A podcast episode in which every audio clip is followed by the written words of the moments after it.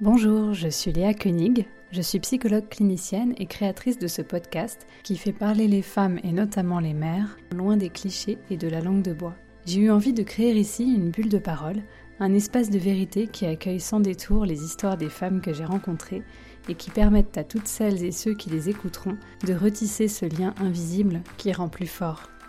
J'accueille aussi à mon micro différents professionnels de la santé et de la petite enfance qui viendront vous éclairer sur un tas de sujets passionnants. Alors bienvenue dans le podcast de la parole libre, bienvenue dans Puissante. Aujourd'hui je vous propose de parler postpartum. Vous savez, ces premiers mois après l'accouchement, ce quatrième trimestre comme on l'appelle parfois. Les femmes qui ont accouché le savent, les premiers mois avec un bébé sont un défi renouvelé chaque jour. Alors que le corps se remet de ses 9 mois de grossesse et de l'effort marathonien fourni par l'accouchement, alors même qu'il a un besoin accru de repos, il est au contraire complètement sollicité H24 et 7 jours sur 7 pour prendre soin du petit nouvel être vivant qui vient de naître. Comment alors prendre soin de ce corps et du psychisme, car tout est lié, au cœur de ce tourbillon? Comment créer et maintenir un postpartum qui serait comme une bulle de douceur et de bienveillance dans laquelle la mère et son bébé peuvent apprendre à s'accorder l'un à l'autre en toute quiétude. Marie Maé Poulain, psychologue et co-autrice avec Céline Chadela du livre Le Mois d'Or, revient au micro de Puissante sur ce qu'est le Mois d'Or justement et comment faire pour se dessiner un postpartum le plus doux possible. Cet épisode est dédié à mes amies super mamans, celles qui viennent d'accoucher et qui se retrouvent confinées à la maison, avec un aîné pas si grand à occuper, tout en se vouant tout entière à leur nouveau bébé, sans aide extérieure possible. À celles aussi qui accoucheront bientôt de leur premier, deuxième ou troisième bébé, et à qui je souhaite de vivre un merveilleux mois d'or. Vous écoutez le douzième épisode de Puissante, c'est parti. Alors donc moi je suis euh, Marie Poulain, je suis psychologue clinicienne, je suis aussi professeure de yoga. Euh, praticienne en rebozo et euh, le sujet du jour, autrice euh, du livre Le mois d'or, bien vivre le premier mois après l'accouchement, qui parle donc de cette fenêtre du postpartum immédiat, donc des 30 à 40 jours après la naissance. Alors c'est un sujet, ce, ce, mois après l'accouchement, qui est un petit peu présent dans ma vie depuis toujours, j'ai envie de dire, parce que mes propres parents, et notamment ma propre maman, euh, qui est professeure de yoga, était issue d'une tradition de yoga qui s'appelle le Kundalini Yoga, où en fait il y a un accompagnement très spécifique des premiers 40 jours après la naissance, où euh, la femme est euh, entourée, enfin il y a du monde, la communauté peut se réunir autour pour soulager le couple de tout ce qui est matériel, donc de faire des repas, de faire du ménage, pour que vraiment la petite cellule familiale puisse tisser un peu ses liens, que le papa puisse être disponible à sa femme, à son bébé, que la maman puisse être disponible à son repos et à son bébé, mmh. et qu'il y ait cette petite bulle voilà, qui se crée pendant les 40 premiers jours, avec aussi des pratiques en méditation et notamment aussi euh, une attention à l'alimentation pour que, le, que la femme puisse vraiment récupérer après ça. Donc c'est vrai que moi je suis euh, née du coup de ça. Euh, donc je, je l'ai expérimenté en tant que bébé. Je pense que ça devait être pas mal. J'avoue, je me rappelle pas de tout. donc c'est en fait c'est quelque chose qui fait partie de mon éducation, qui est quelque chose. Enfin voilà, ça fait c'est naturel pour moi. ça a toujours été comme ça et finalement c'est en devenant et maman de mon côté et aussi en voyant euh, mes amis ou aussi dans le cadre de ma pratique, euh, bah, les femmes qui venaient me voir, euh, vivre quelque chose en, en, grand décalage avec ce qu'il était possible de vivre dans un mmh. certain contexte, avec des femmes qui se sentaient seules ou incomprises beaucoup, mmh. qui se retrouvaient à avoir à gérer quand même leur maison, soit parce qu'il n'y avait pas d'aide, soit parce qu'elles n'avaient pas réalisé qu'en fait elles allaient avoir besoin d'aide, parce qu'on a envie de voilà de croire qu'on va tout pouvoir euh, gérer, qu'on est des super women modernes et euh, on arrive à faire un boulot, la famille, les amis, la maison et plein de stages pour soi, enfin bref tout ça, et qu'à ce moment-là de vie avec un petit nourrisson, ça devient vraiment compliqué, voire euh, voire très nocif, parce que ça peut mener à un, épuisement par la suite assez profond. Donc du coup en fait cet écart m'a vraiment saisi de me dire waouh, En fait, euh, j'ai plein d'amis autour de moi qui, qui, ont pu avoir des galères euh, dans le postpartum. Je, je reçois euh, en, en, séance dans mon cabinet à Nantes des, des voilà des, des, mamans qui qui sont en difficulté, qui se sentent seules, incomprises. Enfin bref, parce que voilà la culpabilité, la fatigue, très très fort. Et je me suis dit c'est pas possible qu'on ne dise rien à propos de cette personne, cette période, pardon. Moi-même étant enceinte, j'ai fait beaucoup de recherches parce que j'ai un naturel curieux et cette phase autour de la maternité euh, bah, me passionnait, que ce soit aussi la grossesse, la naissance, mais aussi le postnatal.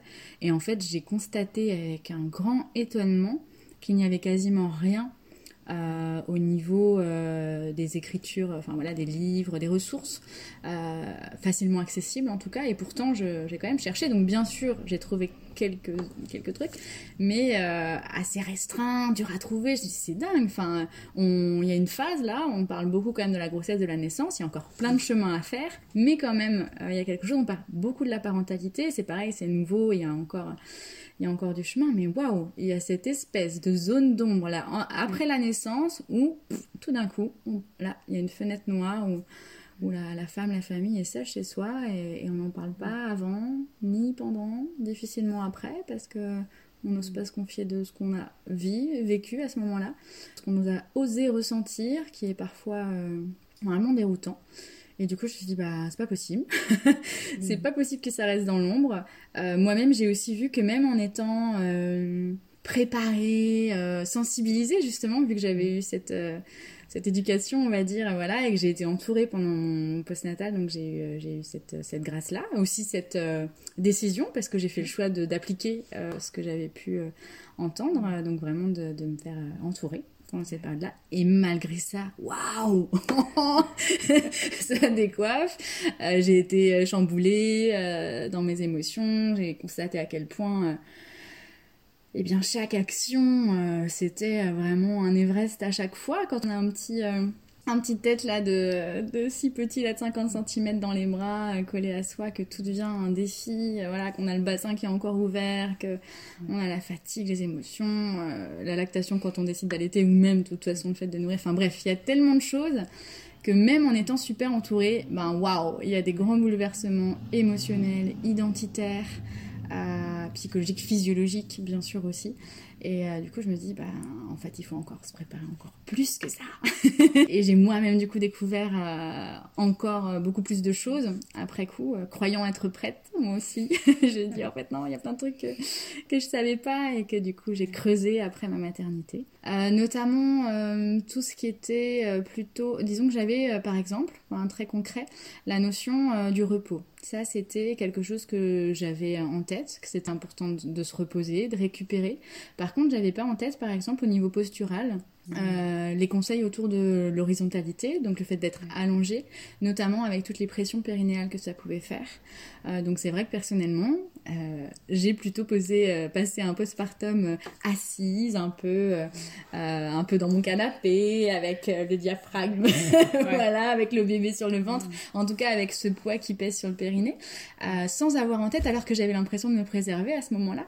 Alors l'idée c'est pas d'être allongé H24, mais voilà, si on entend ça, on se dit à des moments, je vais me reposer, bah pourquoi pas, je ne m'allongerai pas sur ma méridienne plutôt que de rester tout le temps assise. Tiens, pourquoi pas, je mettrai pas mon petit bébé un peu plus sur ma cage thoracique que sur mon ventre pour éviter que tous mes organes pèsent à nouveau sur mon périnée. C'est des petites mm. choses que j'avais pas forcément en tête, euh, notamment autour de l'approche en postnatal que propose euh, Bernadette de Gasquet, que j'ai vraiment creusé aussi euh, un peu en cette fin de mois d'or. C'était déjà pas mal, hein, mais, mais j'ai j'ai trouvé ça dingue que même en ayant cherché, même en étant sensibilisée, j'y ai accès que euh, juste après quoi. Et ça m'a et vraiment donné envie de rendre ça plus accessible. Ça, nous vient d'où le mois d'or? Qu'est-ce que c'est? Qu'est-ce que ça signifie? Et, justement, quels sont les conseils qu'on peut mettre en place pendant ce mois-là après l'accouchement qui est un peu de l'ordre du mythe, effectivement, au début. Mm. Eh bien, en fait, le terme du bois d'or lui-même est inspiré de la culture euh, de la médecine traditionnelle chinoise. Euh, voilà. Mais en fait, donc nous, c'est un, moi, c'est un terme que je trouve euh, eh bien, rayonnant, inspirant, qui nous laisse penser qu'il y a aussi quelque chose d'un trésor derrière tout ça, qui ne remet pas en cause le fait que ça peut être aussi un grand bouleversement, mais voilà, cette coexistence, un petit peu de la considération de vraiment l'unicité de cette période de vie-là. Euh, et en fait, cette, euh, ce concept, par contre, des 30 à 40 jours après l'accouchement, euh, bien sûr, il est dans l'approche chinoise traditionnelle, mais en fait, et c'est ça qui est merveilleux quand on creuse un peu le sujet, on le retrouve partout dans le monde. Et dans l'histoire, enfin voilà, ça remonte. Alors, j'ai pas fait d'études anthropologiques autour de ça, mais, euh, mais c'est. Enfin, quand même, j'ai creusé le, le, sujet, mais je pourrais pas le dater. En tout cas, c'est vraiment dans les cultures traditionnelles depuis la nuit des temps, j'ai envie de dire. Donc, que ce soit en Chine, que ce soit au Japon, que ce soit en Amérique latine, au Mexique notamment, dans d'autres cultures également. en Afrique aussi, on retrouve au Maghreb, au Maroc, au Gabon, enfin, un petit peu partout. Hein de toute façon, mais même jusque dans les Inuits aussi. Euh, en fait, c'est quelque chose qu'on retrouve partout, qui existait aussi euh, à l'époque sous le terme de relevailles dans notre pays, qui avait par contre une connotation aussi religieuse qui était associée à quel moment on peut sortir de chez soi aussi pour retourner à l'église, mais qui intégrait quand même les principes fondamentaux de ce postnatal immédiat, de ce mois d'or, qui sont euh, en fait, je dirais, les deux axes majeurs qui sont le fait de soulager la femme, la famille, mais aussi la femme parce que c'était aussi souvent dans ces sociétés traditionnelles-là la femme qui portait les tâches domestiques, mais même de, enfin, de toutes les tâches, et puis la famille aussi, parce que c'est bien que ce soit pas le papa qui prenne tout d'un coup non plus. Euh, et donc en fait la communauté, se rassemblaient autour de cette famille, de cette femme qui venait d'enfanter, et soulageaient de toutes les tâches du quotidien. Donc ça va être entretenir la maison, ça va être euh, euh, préparer un repas, euh, enfin voilà, tout ce qui a s'occuper des aînés, toutes les tâches qu'on a à faire au quotidien. Et à ce moment de vie-là, eh bien non, c'est une parenthèse où normalement on ne s'en occupe pas pour pouvoir récupérer. Et l'autre aspect qui, sont, qui est commun à ces différentes traditions-là, c'est des soins spécifiques euh, donné à la mère. Donc ça va être en fonction ensuite, euh, voilà, euh, c'est chaque culture qui s'est appropriée en fonction de ses pratiques, de, des plantes qu'elle a dans son pays, enfin voilà, chacun. Mais on retrouve vraiment des choses qui sont quand même de manière assez étrange, mais positivement étrange, assez similaires. par exemple, comme des bandages au niveau, euh, au niveau du bassin, où on va venir euh, resserrer le bassin après l'accouchement. Même d'ailleurs, quand il y a eu euh, aujourd'hui des accouchements par césarienne, ça peut être intéressant aussi au niveau du périnée, au niveau du bassin, qui a énormément bougé pendant la grossesse, qui a porté ce poids du bébé.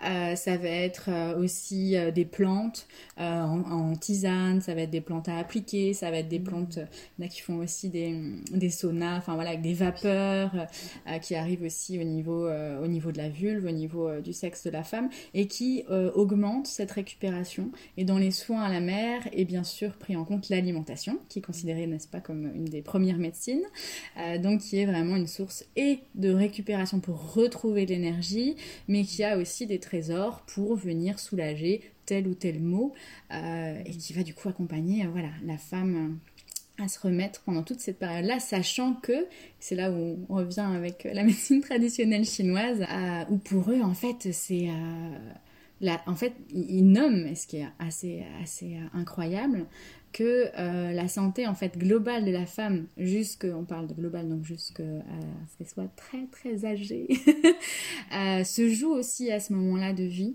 Euh, dans le sens où euh, il ne faut pas croire que euh, si on est fatigué pendant son postpartum, on est juste fatigué pendant son postpartum. Ça vient nous, toucher tellement loin, alors on le sent aussi au niveau émotionnel, hein, comment ça peut venir des fois à nous chercher dans des zones à l'intérieur qu'on n'avait même pas soupçonné. Bah, au niveau physique, c'est aussi pareil, ça peut vraiment creuser un épuisement profond, au niveau de problématiques physiques importantes, et du coup ils mettent beaucoup l'accent sur le fait de euh, bah, justement cette récupération, le fait notamment par exemple que la femme ne prenne pas froid aussi, donc euh, on pourra y revenir après, mais euh, des indications autour de la chaleur qui sont très importantes. Et donc c'est un vrai investissement même financier au niveau là-bas, au niveau sanitaire, euh, on met l'accent sur la santé de la femme à ce moment-là, et puis euh, du coup, on, on, fait des économies plus tard euh, pour les consultations, dans voilà tout ce qui peut arriver dans, notre vie, dans notre santé. Et donc ça, on le retrouve partout dans le monde. Donc nous, l'idée, c'est vraiment d'avoir rassemblé un petit peu ben, les pépites, l'essence, on va dire, sans forcément rentrer dans les détails, même si ça peut être passionnant, mais de, bah, au Maroc, ils utilisent telle plante, en Chine, c'est enfin, c'est très très intéressant, mais nous, on a essayé d'extraire un petit peu l'essence de quelles étaient les bases fondamentales pour bien vivre ce postpartum-là, pour la femme et du coup pour le bébé aussi, et pour la famille, mais vraiment avec cet accent sur la femme, parce qu'on considère que plus on va s'occuper de la femme, plus la femme sera bien, plus elle pourra s'occuper de son bébé, euh, plutôt que de s'occuper tous du bébé et d'oublier la femme qui est la première à, devoir être en énergie pour s'occuper de son petit. Donc voilà, nous c'est vraiment, hop, on redécale euh, le, regard un peu sur, euh, la femme et, du coup, on, tire, comme je disais, donc l'essence de ces différentes cultures qui sont tellement logiques. Enfin, moi, j'adore quand on voit des choses semblables un peu partout sur la planète au-delà du temps, c'est qu'il y a un truc. et c'est que si c'est plus le cas, on a loupé quelque chose. Là. donc, et, du coup, c'était de, rendre ça aussi actualisable à nos, à nos vies de femmes modernes, parce qu'il ne s'agit pas de euh, d'être dans des pratiques euh, complètement hors de notre vie, c'est que oui, on peut l'appliquer, bien sûr, on relativise, bien sûr, c'est pas un, modèle à appliquer à la lettre, mais, euh, mais on peut vraiment s'en inspirer pour, pour mieux vivre le post-natal. Alors comment ça se met en pratique justement là dans nos sociétés aujourd'hui où, finalement on est assez coupés les unes des autres dans, dans ce mm. moment-là mm. Comment, comment bien on trop. Et bien ça, c'est une question qui du coup est beaucoup plus large que, euh, que comment on vient sensibiliser les femmes elles-mêmes enceintes à comment elles peuvent se préparer au postnatal. C'est comment en fait on propose une éducation euh, collective, générale de, de ce qui peut se vivre à ce moment-là de vie, euh, mais qui serait tellement nécessaire, notamment avec, avec le livre là du, du, mois d'or euh, qui, qui, est là et qui fait son chemin et qui est de plus en plus écouté euh, et, lu plutôt. Mais euh, c'est justement que effectivement il y a des femmes qui se retrouvent à, à s'ouvrir à, à, se préparer au, au postnatal, avoir envie de mettre des choses en place, mais autour c'est pas toujours prêt. Et ça, c'est triste et y a encore un, un, gros boulot à faire là-dessus. Ça veut dire euh, effectivement, euh, en fait, sensibiliser euh, eh bien tout le monde, parce que pour c'est pas à la femme justement de s'occuper d'elle-même en postnatal. Bien sûr, si elle est sensibilisée, elle va être ok de mettre des conditions favorables, d'oser se reposer. Donc il y a tout le travail de la femme elle-même, mais pour ça, il faut aussi que ben déjà les conjoints soient vraiment sensibilisés, mesurent l'ampleur des enjeux physiologiques, émotionnels, identitaires, parce que on se représente pas. Bon bah, et puis le but c'est la naissance souvent. Ça y est. Alors on a tout concentré, l'accouchement, l'accouchement, l'accouchement, l'accouchement. L'accouchement est fini. Bah ça y est, on a on a fait notre rôle et après. Euh, oh, bah c'est bon quoi. Bon, on met allez trois jours. Euh, on se voilà, ça y est, tu te reposes un peu, puis après c'est c'est bon. Alors que pas du tout, pas du tout, pas du tout. tout commence. C'est là que tout commence et on voit bien sur le plan physiologique, il faut euh, pour de nombreuses fonctions, que ce soit urinaire, circulatoire, enfin les fluides dans le corps, on voit bien euh, qu'ils se sont développés pendant la grossesse. C'est un processus qui dure 9 mois, donc ça va pas s'arrêter en 24 heures. Euh, le corps doit retrouver un état, même s'il n'est pas similaire à avant, euh, voilà, qu'on ait, qu'on ait été enceinte. Ça faut aussi sortir un petit peu des fois de cette idée-là. Le corps a vécu quelque chose qui est forcément transformant, mais n'empêche, il a besoin de retrouver un certain équilibre, et ça, il faut au moins en fonction des, différentes justement fonctions du corps, entre un mois, voire trois mois, voire des fois un an, pour qu'ils se remettent à fonctionner normalement. Donc ça, il faut que l'entourage le comprenne, il faut que les conjoints le comprennent, il faut que les amis le comprennent, que les collègues et puis les patrons, s'il y en a, le comprennent, euh, les voisins, enfin bref, l'ensemble, l'ensemble de la société, parce que c'est là qu'on pourra avoir une vraie écoute, euh, savoir proposer, savoir savoir ne pas rendre par exemple trop de visites ou quand on en rend une ne pas se faire servir mais apporter euh, nous-mêmes euh, un goûter ou un plat que la, maman mettra hop ou le papa au frigo après c'est ces petites choses là et puis une vraie attention aussi au vécu émotionnel euh, Aujourd'hui, une des choses qui est très euh, encore actuelle, c'est euh, l'ampleur de la difficulté maternelle. Donc, baby blues, mais dépression postpartum aussi, vraiment qui est eh bien répandue. Mais surtout, le problème, c'est qu'il est souvent sous silence, qui est diagnostiqué tardivement. Et donc, c'est beaucoup de femmes qui sont isolées et qui se se torturent de vivre ce qu'elles osent vivre, ce qu'elles osent penser, et, euh, qui, ouais, pour qui c'est très très difficile de traverser ça. Euh, et, je trouve que si, euh, si l'entourage, tous autant qu'on est, hein, avait un petit peu cette sensibilité-là, bah, peut-être qu'on aurait un petit peu l'oreille et, le cœur affûté pour se dire tiens, là, ça fait peut-être un petit peu trop longtemps. ok, il y a le baby blues, hein, il y a une fenêtre, hein, une semaine, 15 jours. Après, si ça continue, il y a plusieurs signes, pour ça que c'est intéressant aussi. Bah, D'ailleurs, on l'a mis aussi à la fin du livre, notamment, il y a l'association Maman Blues hein, qui qui œuvre beaucoup sur la difficulté maternelle et, euh, et qui, euh, qui, ont, qui, a des référents du coup dans toute la France, mais qui aussi met en avant certains signes euh, à, hop, à avoir à, à l'œil, soit quand on est maman, soit quand on est dans, dans l'entourage. Et c'est intéressant d'avoir cette liste, nous c'est pour ça qu'on l'a mis en annexe aussi, c'est hop, on relit, ça va pas, tiens, à quel moment ça se transforme aussi en en véritable difficulté maternelle. Et euh, voilà. Donc, donc il faut que l'entourage soit sensibilisé, que ce soit pour des choses toutes simples, de rendre un postpartum un peu plus léger, de permettre à la femme de récupérer en lui faisant des propositions euh, pour la soulager, et aussi en n'étant pas susceptible quand elle refuse ses propositions. Parce que c'est tellement subtil des fois, il y en a qui sont très sensibilisés au postpartum, du coup ça y est, euh, ils viennent un peu en sauveur là, avec une cape de super-héros, je vais t'aider, t'inquiète, j'ai vécu ça, hop hop hop, j'arrive. Et en fait, mais ça c'est tout l'enjeu de la relation humaine aussi. Hein. Des fois on vient projeter ce que nous on aurait aimé vivre, euh, ou c'est bon, on a tout compris, on va répondre euh, aux, besoins qu'on imagine. Et en fait des fois on prend pas le temps de savoir cette personne-là vraiment de quoi elle a besoin et à quel moment. Parce que ce dont on croit qu'on va, avoir besoin avant que le bébé soit né, ou ce qu'on vit à 3 jours, ou ce qu'on vit à 10 jours, ou à 20 jours, etc. C'est vraiment très, très changeant.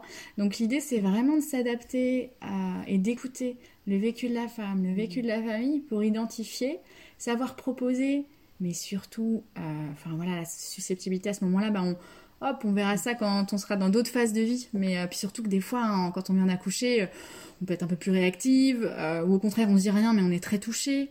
Ou des fois, on, est un peu instinctive et ça peut aller vite. Et si en plus, on a à gérer le fait que notre maman, le fait qu'une amie, le fait que la voisine se soit vexée, et qu'après il faut se justifier, s'excuser, ça nous demande tellement d'énergie. Et c'est encore une fuite d'énergie. Euh, et du coup, là où il y avait une proposition d'aide, on se retrouve à culpabiliser, à pas être bien, alors que c'est pas l'idée. Donc, euh, il faut comprendre les enjeux généraux qui se passent pour la femme. Ensuite, s'occuper de cette femme-là, parce que on n'est pas toutes pareilles. donc il y en a une qui va avoir besoin de ça ou pas. Ensuite, oser proposer parce que euh, bah déjà la, femme elle doit oser demander, oui ça c'est un gros gros boulot, hein. je crois qu'on a beaucoup hein, manifeste cette difficulté d'oser demander, mais en face aussi il faut oser dire ok si tu as besoin de quelque chose, je suis là, mais peut-être un peu plus précisément. Tiens, si tu veux, je peux aller te faire tes courses. Euh, tiens, si tu veux, je peux te livrer un repas par semaine. Euh, tu sais, moi vraiment, ça me dérange pas. Je peux passer euh, deux fois par semaine et puis te faire une, une ou deux lessives ou emmener ton linge ou des petites choses comme ça. Si on vient et qu'on a bien respecté le fait que peut-être que les parents ne voulaient pas de visite ou peu, mais si on vient et puis que la vaisselle elle est pas faite, bah en prenant le thé, bah oh tiens, te fais ta vaisselle en même temps pendant que tu es en train d'allaiter ou de changer ton bébé. Ou... C'est des petites choses comme ça. Mais waouh, ça peut tout changer. Parce qu'on sait que si on a besoin, il y a quelqu'un pour nous aider. Parce qu'on sait aussi que cette demande, et ça c'est intéressant d'aller la proposer, ok, là tu souhaites pas cette aide-là, si dans trois jours t'as envie, tu me rappelles. Parce que des fois aussi on dit non, non, puis après, en fait, euh, pourquoi le dit non Et puis ça se trouve, c'est une qui nous propose, on se rend compte qu'avec cette personne-là, parce qu'il faut aussi se, se sentir en tant que couple, se dire, ok, il y a des gens, ça nous fera du bien qui nous aident, puis il y en a d'autres, mine de rien, si on les a à la maison, ça va aussi nous, nous demander de l'énergie, qui soit là, d'avoir... Euh, parce que mine de rien, on est dans notre intimité, on est, on est dans notre vulnérabilité, euh, c'est particulier. Donc euh, il faut aussi savoir identifier, ok, cette personne-là, ma copine Mathilde, vraiment, elle je me sens vraiment ok, ou j'ai une doula que j'ai rencontrée, ou il y a quelqu'un voilà, avec qui je me sens vraiment en affinité. Par contre, euh, ben, ma tante euh, Ghislaine, euh, ben, je l'aime beaucoup, mais peut-être on se verra au bout de deux mois. Voilà, donc c'est s'autoriser aussi à définir qui, qui on est d'accord de faire entrer dans le cercle. à quelle fréquence? Ça veut dire que c'est pas parce que quelqu'un nous aide que c'est ok qu'il passe toute la journée à la maison. pendant combien de temps? Parce que si on vient nous aider pendant 10 minutes à faire la vaisselle, mais qu'on reste 2 heures et que du coup on a loupé notre opportunité de faire une sieste au moment où le petit bout il était endormi, mais après, hein, on le paye plus tard. Donc c'est tout ça à vraiment penser et, euh, même si ça s'actualise en permanence, nous c'est vraiment une invitation qu'on fait avec Céline euh, de se préparer en amont. Ça veut dire euh, que pendant euh, le, troisième trimestre de grossesse, c'est intéressant, et eh bien, euh, c'est, enfin, bah justement, s'il y en a qui doivent, qui l'ont déjà en tête le livre, c'est à ce moment-là qu'on propose de le lire vraiment pour sensibiliser aux enjeux, pour avoir en tête qu'est-ce qu'on peut mettre en place et pour avoir le temps d'y penser. Ça veut dire qu'on va être du côté de de l'esprit, de waouh, qu'est-ce que c'est que cette période-là? Mais on va aussi être vraiment, ok, maintenant on fait un tableau, on fait une liste qui vient quand, pour quels besoins, euh, les numéros de téléphone, et c'est vraiment du concret. Et ça, faut le faire avant, parce que, bon, on, vit tout pareil, mais quand on vient d'accoucher, on peut aussi être dans une un peu un plané, dans une autre planète, et puis il y a des moments où on pleure, on sait plus ce qu'on veut, enfin ça dépend. Il y en a qui sont euh, waouh, euh, il y a plein de nouvelles choses à penser. Mais c'est ça On n'est plus du tout dans, dans le concret d'avant, on est dans focalisé sur le bébé. C'est euh. ça, et puis chaque, petit, chaque petite chose est un défi. Déjà, il faut apprendre à lui enfiler un body, alors la première fois. on sait même pas comment faire. Donc, en fait, tout devient un défi, quoi. Donc, on n'est plus forcément sur une planification euh, super bien rodée, euh, des 40 jours, euh, avec tout ce qu'il faut pour le ménage, et les repas et tout ça. On n'a plus forcément l'énergie pour ça. et en même temps, du coup, enfin, si on l'a déjà fait un peu, si au moins on a déblayé le terrain, bah, c'est facile de mettre en action. Les gens sont au courant qu'ils vont peut-être être sollicités, on sait qui est disponible à quel moment, on sait qui va être plus d'accord de faire à manger, tandis que l'autre il va plus être d'accord d'aller promener l'aîné, par exemple, quand on a un premier enfant. Donc euh, c'est vrai qu'on n'est pas tous à l'aise avec les mêmes choses. Donc aussi, il faut euh, identifier la nature des ressources. Est-ce qu'on va aussi euh, demander recours à des professionnels, à des doulas, une femme de ménage, ou faire venir un peu plus souvent une sage-femme? Enfin, il y, a plein de possibilités. Euh, ou se faire livrer des repas. Euh, il y a plein plein de choses. Mais, euh, mais si, on a des, si on a préparé le travail, on pourra tout de suite actionner ces ressources-là. Sinon, faudra encore qu'on réfléchisse, qu'on ait des discussions alors qu'on a un bébé qui pleure ou qui pleure pas, mais qu'on est fatigué et ça devient, ça devient difficile. Donc surtout, cette petite phrase que j'entends tellement souvent de « Ouais, ok, c'est vrai, ça a l'air important, bah, je m'en occuperai après la naissance.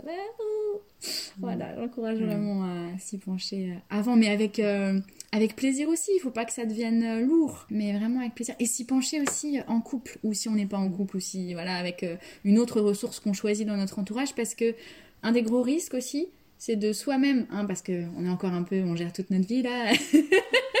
Et du coup, c'est bon, on a tout planifié pour notre post-natal notre mec ou enfin notre femme ou bref euh, euh, est moyennement au courant de tout ça. Et finalement on va se retrouver en respectant notre position horizontale pour préserver notre périnée au fond de notre lit avec notre bébé à devoir gérer mentalement l'organisation. Et du coup bam charge mentale énorme et du coup épuisement et puis on est en train de de, solliciter le meal train, là, c'est-à-dire l'équipe euh, pour le roulement des repas en envoyant des SMS tout le temps. Et du coup, bah, on passe à côté d'un moment de, de, quiétude ou de micro-sieste. Ou de... Et c'est déjà super, mais on peut encore mieux faire en, en déléguant justement ce côté un peu chef d'orchestre euh, du cercle euh, d'amis ou de pros, ou en tout cas de soutien à notre conjoint ou alors à notre personne ressource quelle qu'elle soit, pour, euh, pour aussi euh, pas avoir à, gérer, en fait, encore gérer, parce que c'est vraiment un mois où on doit être du côté de l'être. Euh, on est en train de renaître en tant que maman, en tant que femme. On vit des choses tellement profondes que du coup, tout ce qui est de l'ordre du faire, du contrôle, de la gestion, que ce soit dans notre corps en faisant les tâches ou dans notre tête en les maîtrisant, ah, ça va pas avec. On est dans le faire, bien sûr, parce qu'on va porter un bébé, on va apprendre à le changer, mais, mais c'est un faire euh, vraiment dans l'instant, quoi. Et dans ce défi vraiment d'être maman, juste ça, juste ça, et de se laisser renaître à soi-même aussi. Euh, Mais ça, c'est énorme. Et des fois, les femmes, elles culpabilisent parce qu'elles se disent Ah, mais en fait, euh, je fais rien. Enfin, euh, oh là là, euh, enfin, je suis bonne à rien, je fais rien. Puis j'ai l'impression que j'ai quasiment pas de tâches, mais à 17h, je suis toujours en pyjama. voilà. Et alors qu'en fait, on est en train de se transformer de l'intérieur. On est en train aussi physiologiquement, c'est énorme le travail qui se fait à l'intérieur. Et ça, c'est intéressant de le reconnaître. Parce que des fois, on se dit Bah non, mais là, je suis complètement passive. Bah non, t'es pas passif, t'es en train de faire passer ton ton utérus d'un ballon de foot à une balle de ping-pong. Enfin, je veux dire, c'est énorme au niveau hormonal, au niveau, euh, enfin voilà, toutes les fonctions du corps, au niveau de notre identité qui est en train de se transformer. Donc, euh, donc surtout, n'amoindrissons pas euh, ce qui se joue pour nous à ce moment-là et favorisons l'être mm. et trouvons des bonnes ressources extérieures pour assurer le, le faire. Voilà. Oui, puis comme tu dis, euh, le fait de s'y préparer en amont, j'ai l'impression que quand c'est un premier bébé, euh, bah, on ne sait pas vraiment à quoi s'attendre. Donc on, peut se dire, oh, oui, bon, on en fait tout un pataquès, mm. mais ça va aller. Et puis après, on se rend compte de ce que c'est. Mm. Et à contrario, quand c'est un deuxième, on aurait peut-être plus tendance à se dire, bon, je suis déjà passée par là, maintenant je sais ce que c'est, ça va le faire et on passe à côté d'un mois qui pourrait être euh, vachement plus euh, cocooning, quoi. C'est ça, puis enfin, vraiment se faire du bien. Alors il y a le côté bien-être, puis il y a vraiment le côté santé, prendre soin de nous à long terme, en prenant soin de nous sur cette période de vie-là. Et puis sans le prendre non plus comme... Euh, c'est-à-dire que des fois on se protège aussi, on est enceinte, on se dit waouh, j'ai pas envie de me dire que je vais galérer après mon accouchement. Et c'est vrai, peut-être que ça va super bien se passer, mais justement, c'est en mettant ces conditions favorables là en place qu'on se donne les moyens, que ça se passe bien. Donc, euh, donc n'ayons pas peur de préparer. Parce qu'en fait, c'est comme un cadeau immense qu'on se fait. Et l'entourage, c'est un des plus beaux cadeaux de naissance, moi, je trouve qu'on peut faire à une femme et à une famille. C'est de les soutenir pendant cette période-là. Ou de leur donner des moyens, ou une cagnotte, ou je sais pas, pour qu'ils puissent euh, trouver les moyens de se soutenir. Mais euh, du coup, il ouais, il y a vraiment intérêt de s'y préparer pour le premier bébé, justement, c'est ce dont on, parlait aussi en aparté tout à l'heure, cette phrase-là qu'on entend tellement, genre, oh là là, mais si j'avais lu ce livre ou si j'avais eu connaissance de tout ça avant mon premier bébé, mais oh là là, ça aurait tout changé. Ok, bah ça veut dire que écoutez cette phrase-là, celles qui n'ont pas encore eu de bébé, et, et, informez-vous, euh, préparez-vous, pas juste informez-vous, mais préparez-vous, mm. organisez-vous et entourez-vous aussi. Pas juste en restant, euh, hop, euh, on va, voilà, on est bien unis, on, va tout voir ensemble. vraiment, il faut, faut, trouver ces cercles, il faut retrouver ces cercles qui ont toujours existé en fait. Mais dans notre société un petit peu individualiste, on a, on a un petit peu mis ça de côté, et puis on déménage, et puis tout ça, mais il faut les recréer. C'est vrai que des fois, on n'a pas beaucoup de personnes dans sa ville qu'on connaît, vu qu'on bouge, il y a des déplacements, tout ça, mais ça peut se recréer. J'ai l'impression qu'il y a quelque chose en ce moment qui naît, où il y a plein de, plein de plein de monde, enfin, on a envie que ça se recrée. Donc si on est plein à se rencontrer, qu'on a envie que ça se recrée, ben, ça va se faire. Faut juste oser le dire, faut juste le partager, ouvrir nos cœurs, et puis... Euh, et puis rendre ça, rendre ça possible, quoi. Et puis pour les mamans qui ont déjà vécu ça, c'est vrai que des fois, euh, oh, euh, ah oui, parce que c'est l'autre facette, ah bah si j'avais su avant mon premier, ça m'aurait tellement aidé. Mais bon, ça y est, maintenant, comme tu dis, euh, je l'ai vécu, donc c'est bon, je sais à quoi m'attendre. Alors déjà, comme chaque grossesse, comme chaque naissance, comme chaque postpartum, et puis après parentalité, enfin bref, est différente avec chaque enfant. ça c'est vraiment confirmé.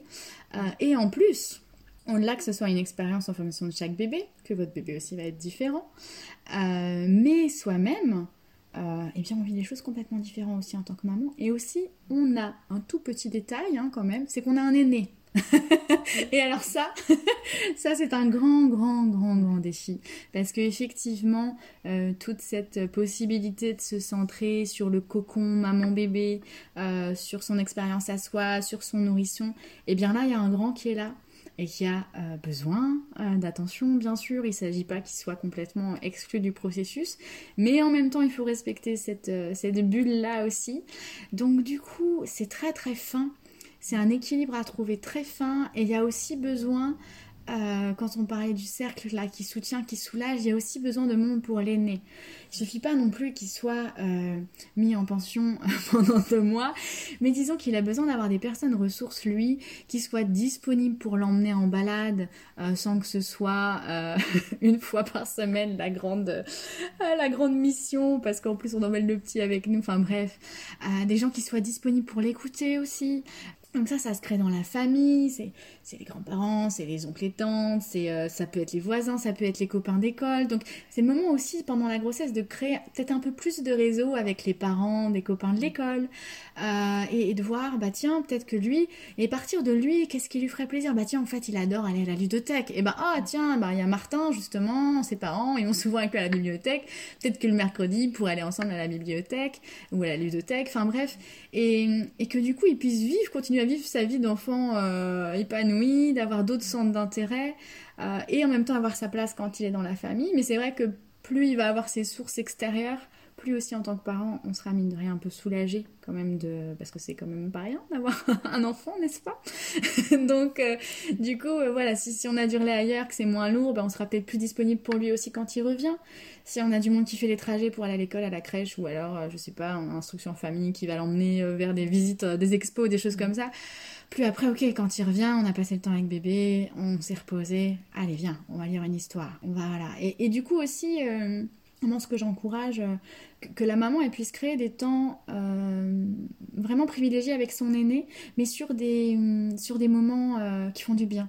On va, on va pas concentrer notre énergie à gérer des devoirs ou à gérer je sais pas, des moments un peu charnières, ça dépend des enfants, coucher, brosser les dents, brosser les dents voilà. Et des fois on se dit, ok, c'est mon rôle, je reprends ma maman, mon rôle de maman, je m'occupe du brossage de dents. Bon, c'est peut-être pas l'idéal.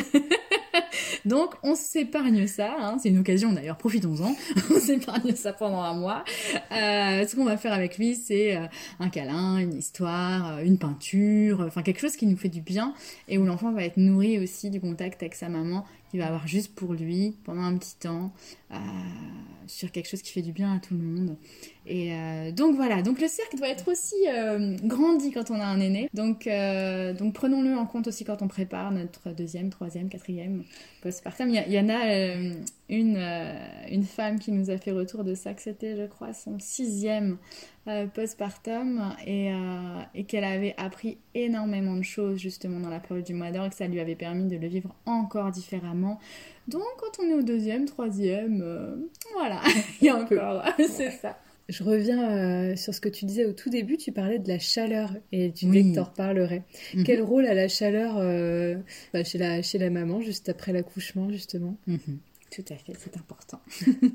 c'est important et, euh, et c'est pas forcément dans notre culture.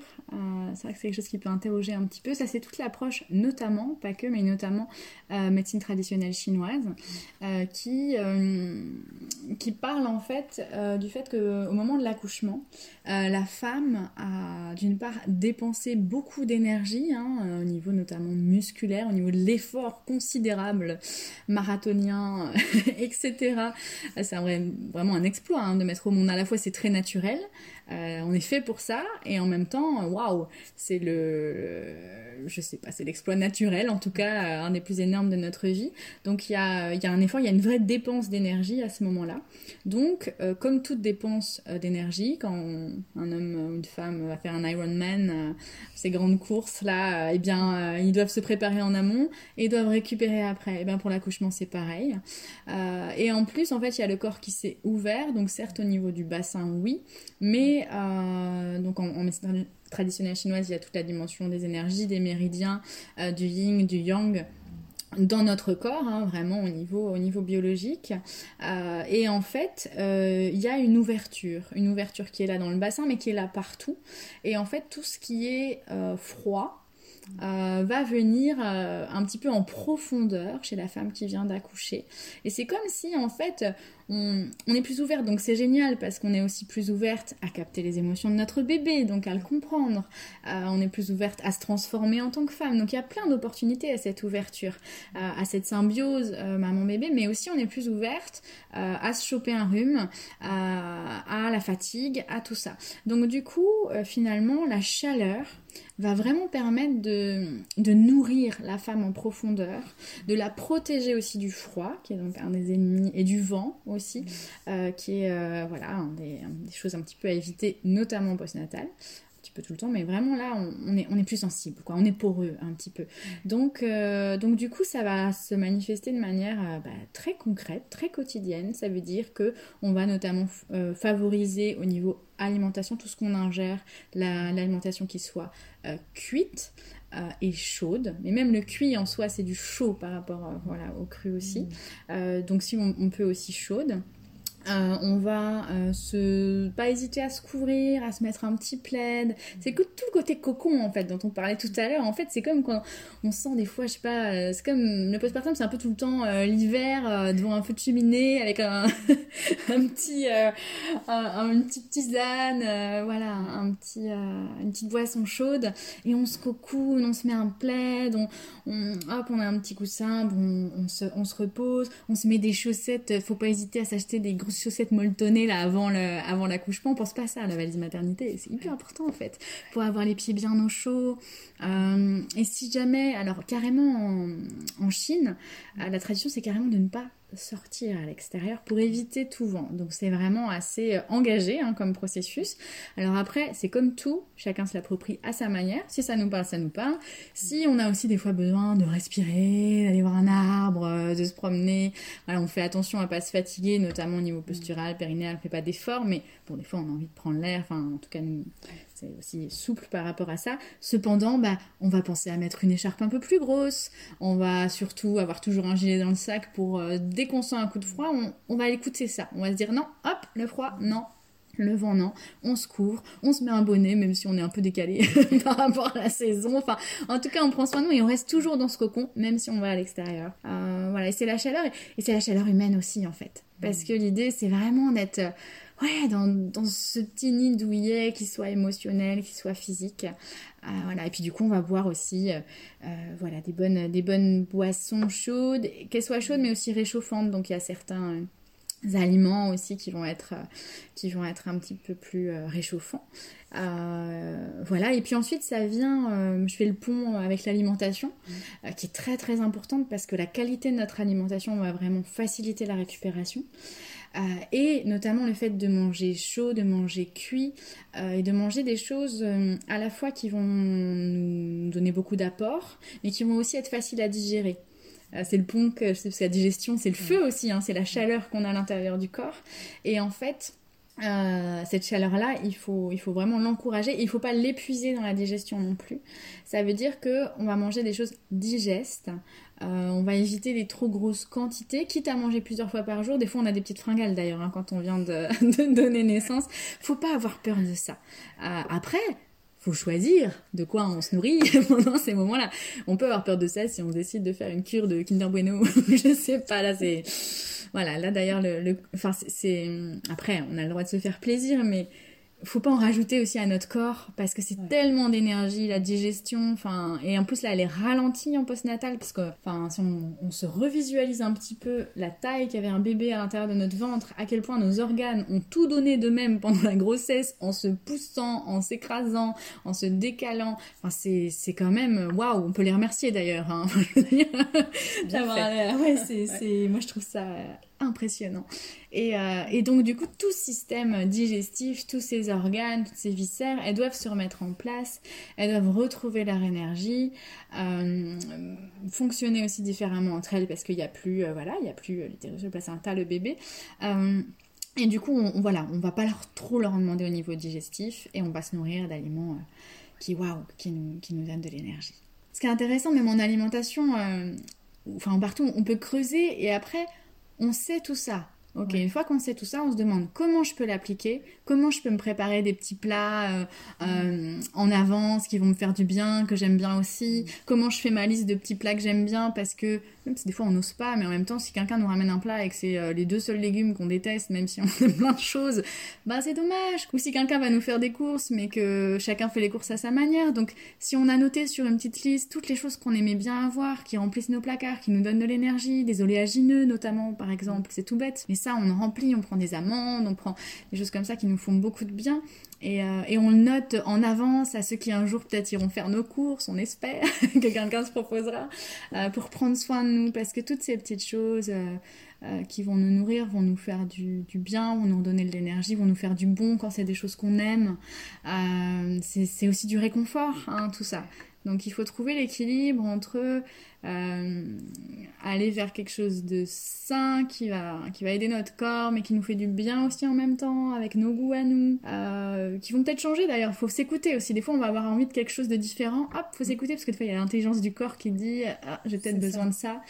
Euh, et faire aussi attention à nos, à nos carences. Hein. Notamment, il y a certaines certaines choses qui sont intéressantes de, regarder, notamment tout ce qui est fer, euh, iode, euh, les oméga 3 aussi. Donc il y a des huiles, notamment l'huile de colza, il y a plein d'autres choses comme ça qui peuvent être bons et qui jouent notamment sur tout ce qui est émotionnel. Donc baby blues, donc dépression postpartum. Ça ne veut pas dire que c'est ça qui est l'origine, mais ça veut dire que si on est en carence, en plus d'avoir du mal à récupérer, on peut aussi avoir des bouleversements émotionnels encore plus forts, donc de la culpabilité encore plus forte. Bref, bref, bref, bref, tout ça. Donc, c'est vraiment prendre soin de soi aussi que mettre cet accent au niveau alimentaire ou complémentation si besoin, euh, avec euh, vraiment des, produits, euh, des produits de qualité.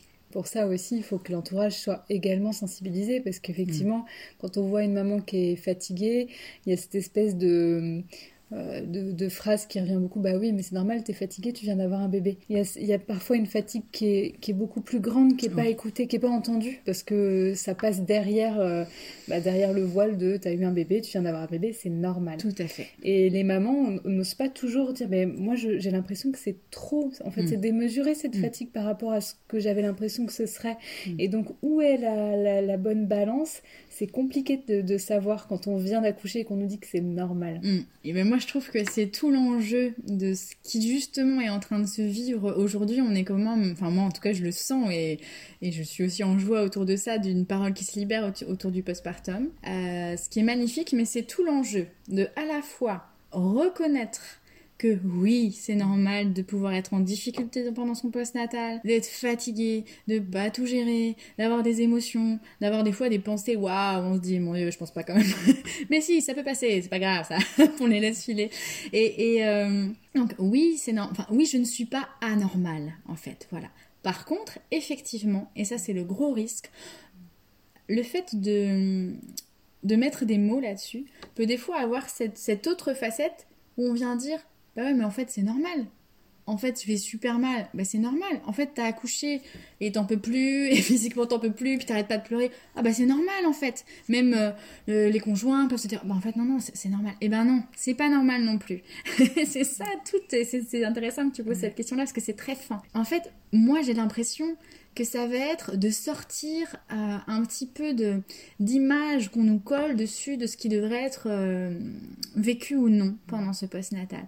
De se défaire de ça et de se défaire de, cette culpabilité qu'on porte à vivre des choses quand même. Ouh Pas toutes, mais quand même. Et puis même si des fois on le vit bien, bah des fois on a quand même une pensée. Tu te dis waouh, ça, ça quand même. Ou, je veux dire, des fois on, on vient de donner naissance et on se dit mais en fait, euh, quelle idée m'est passée par la tête de vouloir faire un bébé, quoi. ça peut, c'est ok. Et, on accueille ça. Et puis peut-être qu'après, on espère, en tout cas, ça se transformera. Euh, après, ça, ça, dépend de chacune. Mais, euh, mais en fait, surtout ne banalisons pas.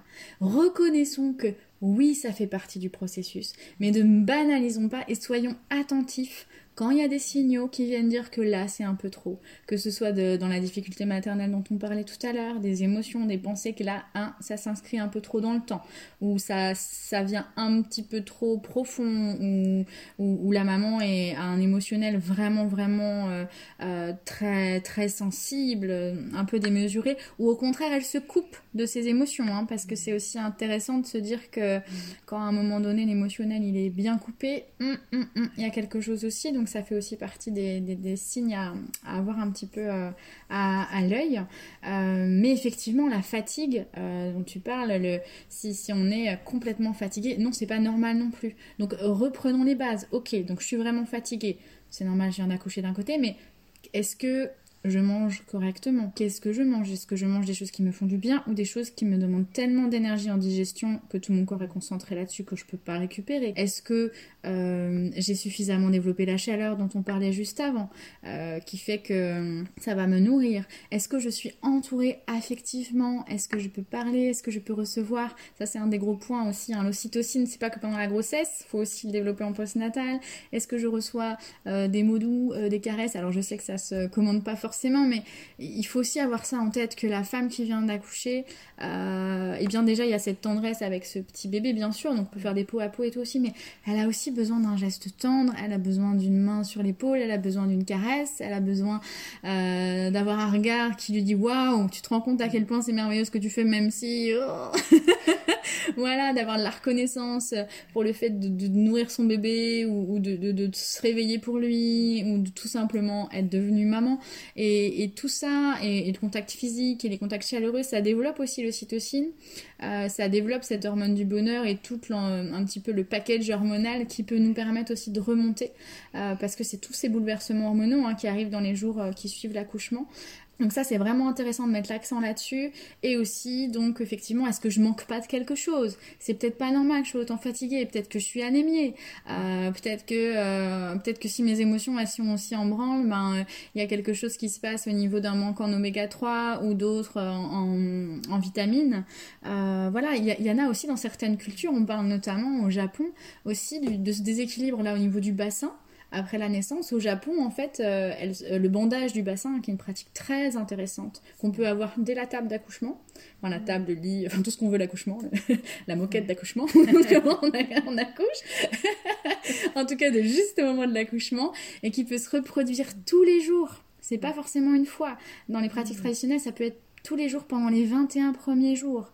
Euh, allongé, on se fait un bandage du bassin, ensuite on le garde une heure un peu euh, avec notre bébé à côté euh, pour que ça se resserre. Et en fait, notamment au Japon, ils parlent, et ça je, trouve ça intéressant, ça serait des sujets à creuser aussi, mais par exemple des liens qui peuvent être faits entre un bassin qui a été déséquilibré et l'état émotionnel et le déséquilibre psychique, émotionnel d'une jeune maman. Donc c'est aussi intéressant.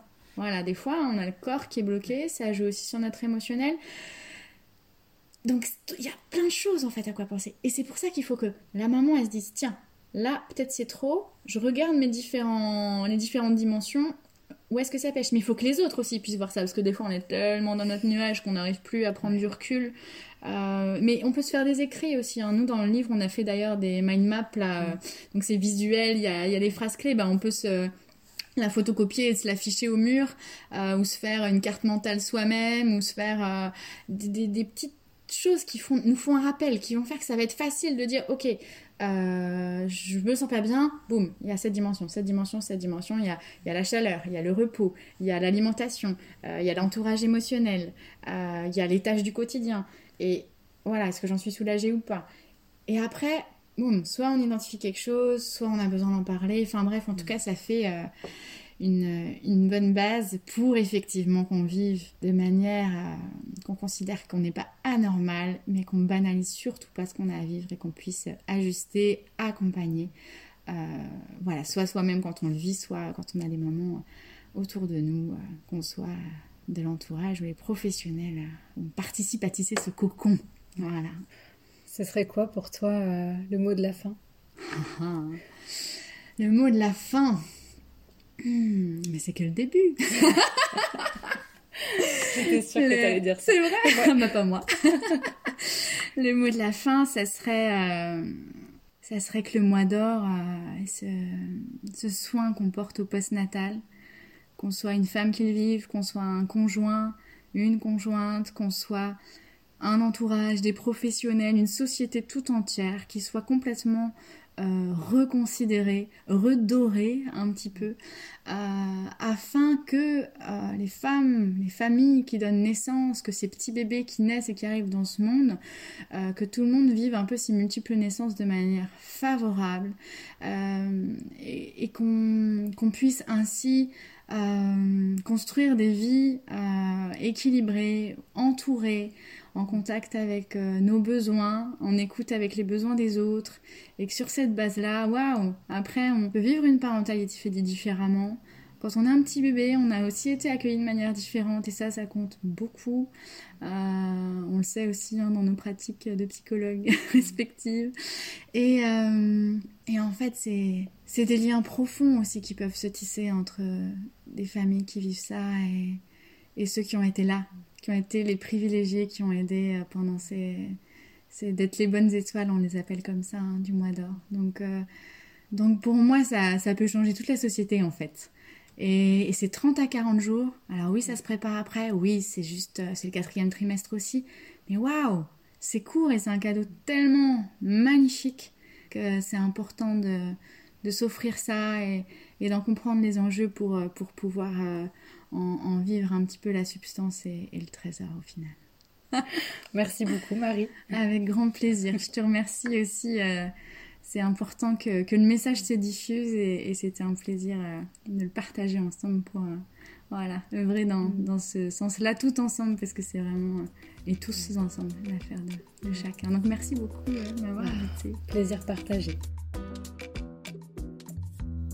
Encore un grand merci Marie pour toutes ces infos si précieuses dont on devrait toutes se munir dès le premier mois d'une grossesse. J'espère que cet épisode vous aura donné envie d'en savoir encore plus en lisant par exemple le livre merveilleusement complet de Marie Maëpoulin et Céline Chadela, consacré entièrement à ce mois d'or. Quant à moi, à défaut de pouvoir souhaiter à tout le monde un bon mois d'or, je vous souhaite au moins que ce mois d'avril soit pour chacun d'entre vous celui d'un confinement en or, Prenez soin de vous. C'est la fin de cet épisode. Je vous embrasse de loin. À bientôt.